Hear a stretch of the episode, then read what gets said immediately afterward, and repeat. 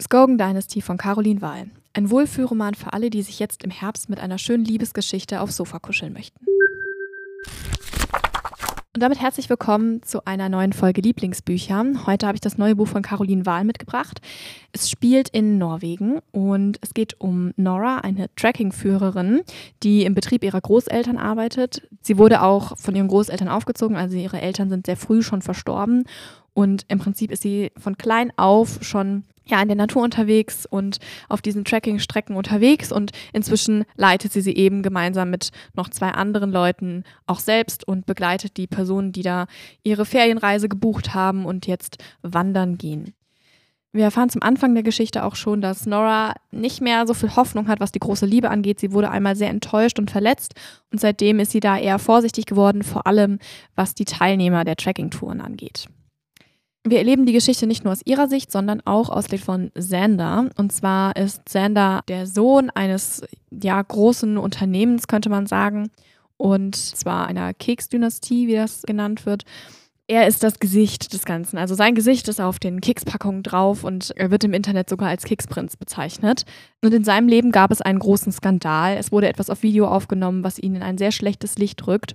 Und um das Ganze abkühlen zu lassen, schicken sie den Sohn auf eine Wandertour irgendwo im Nirgendwo in Norwegen. Ihr könnt es euch schon denken, Nora holt ihn vom Flughafen ab und vom ersten Moment an funkt es zwischen den beiden.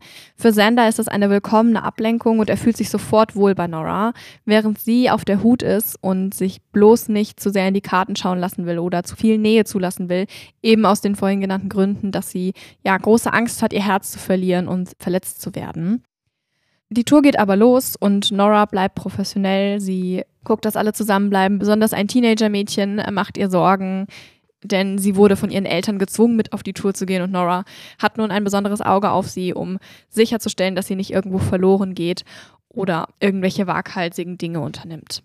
So hat sie also ihre Pflichten zu erfüllen und trotzdem bleibt diese Spannung zwischen ihr und Sender bestehen. Die beiden kommen sich immer näher und es gibt schließlich auch einen Zwischenfall, der dazu führt, dass die beiden über Nacht in einer Hütte eingesperrt verbringen.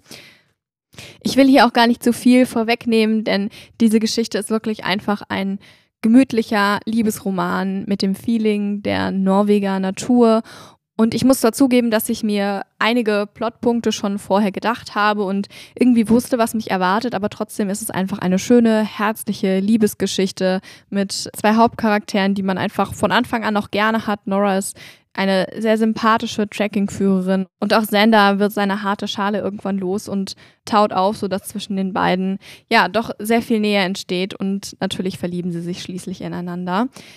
Wer also Lust hat, mit Nora und Xander in die Norweger Natur zu flüchten und einfach mal dem Alltag zu entkommen, dem kann ich dieses Buch nur wärmstens empfehlen und ich wünsche euch ganz viel Spaß dabei.